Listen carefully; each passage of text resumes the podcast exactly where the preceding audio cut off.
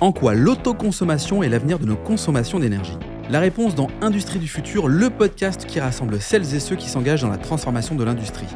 Cette semaine, Louis Maurice, directeur général d'Hockey Wind, nous éclaire sur tous les enjeux auxquels répond le management de l'énergie. En quoi est-il essentiel d'instaurer une circularité de la ressource en eau?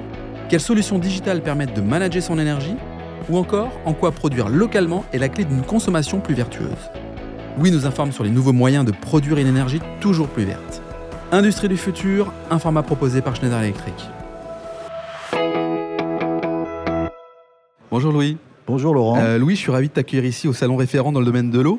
On est au carrefour de l'eau ici à Rennes. Alors, tu es le directeur général d'OkWind, une société spécialisée dans l'autoconsommation et le management de l'énergie. J'ai envie de te dire, mais qu'est-ce que tu fais ici puisqu'on est quand même dans l'univers de l'eau? Est-ce que tu traites l'eau également? Absolument. Euh, les stations d'épuration, Ouais. la potabilisation de l'eau hein, sont des secteurs d'activité qui nous intéressent bougrement. Mhm. Pourquoi? D'abord Parce que c'est hautement consommateur d'énergie, Oui. c'est décentralisé, Oui. et donc on adore faire de l'autoconsommation décentralisée en milieu rural. Ça crée de la richesse euh, en milieu rural. Chouette. Alors, peut-être plus largement, présente-nous euh, qu'est-ce que OkWind et euh, sur quel marché tu interagis et comment l'eau intègre évidemment ce marché? Alors nous, on a une euh, hyper segmentation des marchés sur lesquels on opère. Ça veut dire qu'on a trois ré- réseaux commerciaux différents. Ouais. Le premier qui est historique, c'est toute la partie agri. hein. Donc euh, les élevages en particulier ne Ouais. partent jamais en vacances, font pas le week-end au mois d'août. Ouais. Et donc comme on sait que l'énergie renouvelable est volatile, ben, c'est- quand même mieux de s'assurer de la consommation par les élevages de ce type d'énergie. Ouais. Donc on, on travaille sur le secteur agri, on travaille sur le secteur industriel à travers euh, le traitement de l'eau, les régies d'électricité indépendantes, toute la chaîne de front industriel. Mhm. Et puis on a développé une petite filiale qui s'appelle Lumio et qui fait le même type d'opération hein, pour euh, les, ce qu'on appelle les CSP+. Hein, c'est euh, pour les particuliers qui ont une belle maison, une piscine intégrée, Mhm. euh, qui considèrent leur jardin comme la cinquième pièce de la maison. Et on a designé un tracker tout à fait spécifique qui permet d'être partiellement autonome dans sa consommation énergétique chez soi. L'ensemble fait que chacun peut se sentir citoyen, même si on est particulier, même Mhm. si on est agriculteur, même si on est industriel. Donc un marché autour de l'entreprise et du particulier. L'eau, quels sont selon toi les, les grands enjeux là qui sont devant nous et, et comment toi tu les abordes à travers Alors les grands enjeux du traitement de l'eau, d'abord on commence à en manquer De l'eau? De l'eau. Ouais. Donc ça veut dire qu'il faut bien la traiter, la bien la recycler. C'est ça qui est important. Il ne faut pas forcément dire on va se restreindre à consommer de l'eau parce que on n'est plus dans les domaines de la prospérité. Ouais.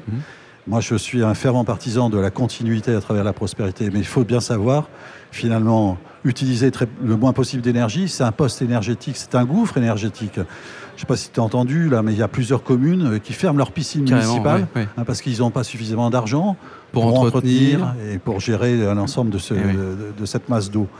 Donc euh, l'eau, c'est un domaine absolument privilégié, c'est essentiel à la vie. Oui, parce que souvent on parle quand même d'électricité, euh, de gaz, de pétrole, mais on oublie quand même que l'eau est essentielle dans tout ce dispositif. Quoi.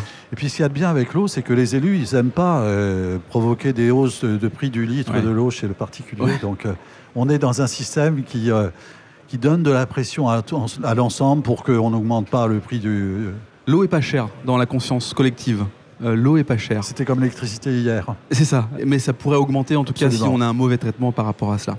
Concrètement, comment on accélère la, la transition écologique grâce à, à l'autoconsommation si on revient finalement sur Alors l'autoconsommation, qu'est-ce que ça veut dire Mm. Ça veut dire qu'on est en capacité, on a l'expertise de générer de l'énergie sur un site Ouais, à travers le photovoltaïque ouais. et d'avoir une efficience de gestion de cette énergie.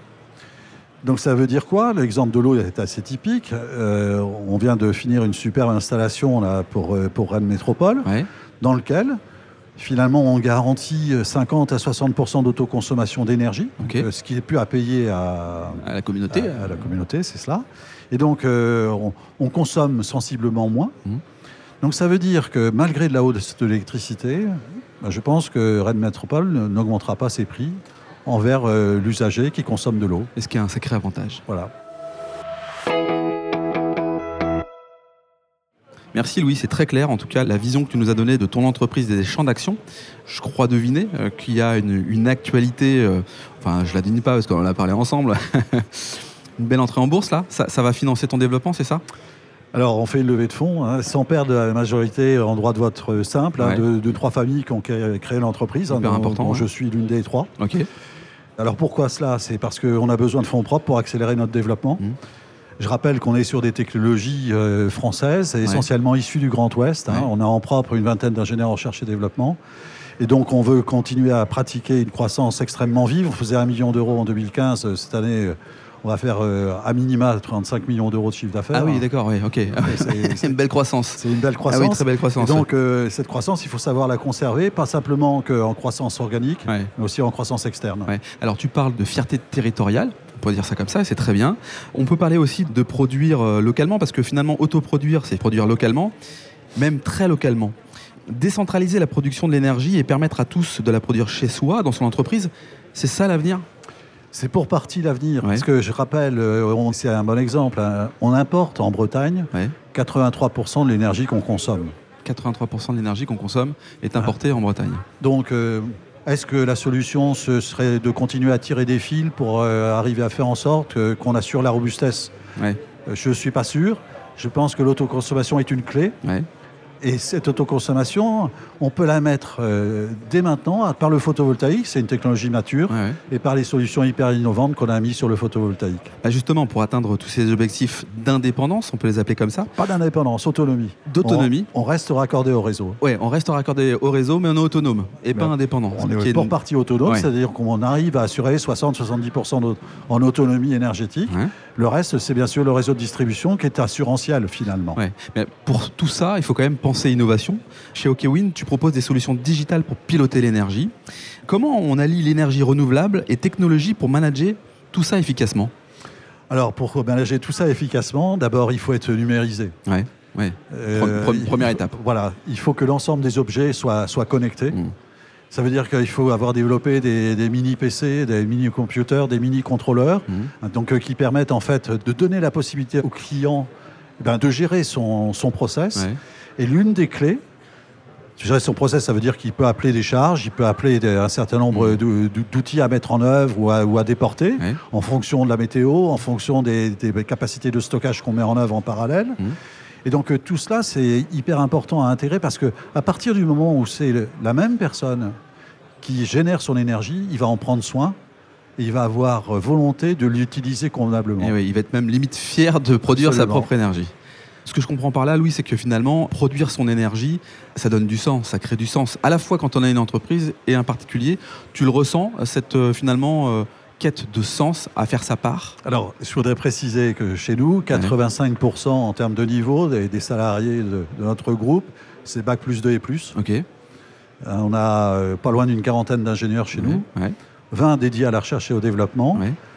Et ce sont tous des jeunes salariés de l'entreprise qui arrivent avec le banane le matin, qui repartent parfois très tard le soir, qui développent des algorithmes, en mode Python, etc., en mode start-up, exactement. Et pour eux, ça a du sens de participer à des euh, mises en place de solutions hyper innovantes qui préservent la qualité de la planète. C'est ça qui les fait fonctionner.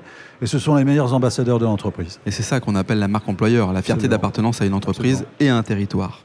Bon, Louis, ça donne envie d'aller euh, postuler chez toi, hein, cette histoire-là. On reçoit beaucoup de demandes. Euh, surtout si, en plus de ça, donc, tu vas rentrer en bourse. Euh, ça va nécessiter, j'imagine, beaucoup de recrutement. Comment on fait pour entrer en contact avec toi? C'est relativement simple. Hein. On est sur Twitter, on est sur tous les instruments de communication, site internet, et on cherche des gens brillants, mais surtout concernés par l'avenir de la planète. Bon, merci Louis, merci d'avoir participé au podcast Innovation et Territoire, un format proposé par Schneider Electric. Merci Laurent. Si cet épisode vous donne envie d'aller plus loin, c'est l'occasion d'en parler à Antoine Chart, directeur national des ventes. Bonjour Antoine. Bonjour Laurent. Antoine, peux-tu nous dire comment passer de l'idée aux actes lorsque l'on veut se transformer? Laurent, c'est très simple. Les sujets de transformation digitale, de décarbonation et d'électrification sont au cœur de la stratégie Schneider Electric. Et comme on a pu l'entendre dans ce podcast, l'ambition de Schneider Electric est d'accompagner les entreprises du territoire sur ces enjeux de transformation. Pour entrer en contact avec nous, rien de plus simple, le site internet www.se.com ou mon profil LinkedIn où je me ferai un plaisir de vous répondre. C'est très simple, merci Antoine. Merci Laurent.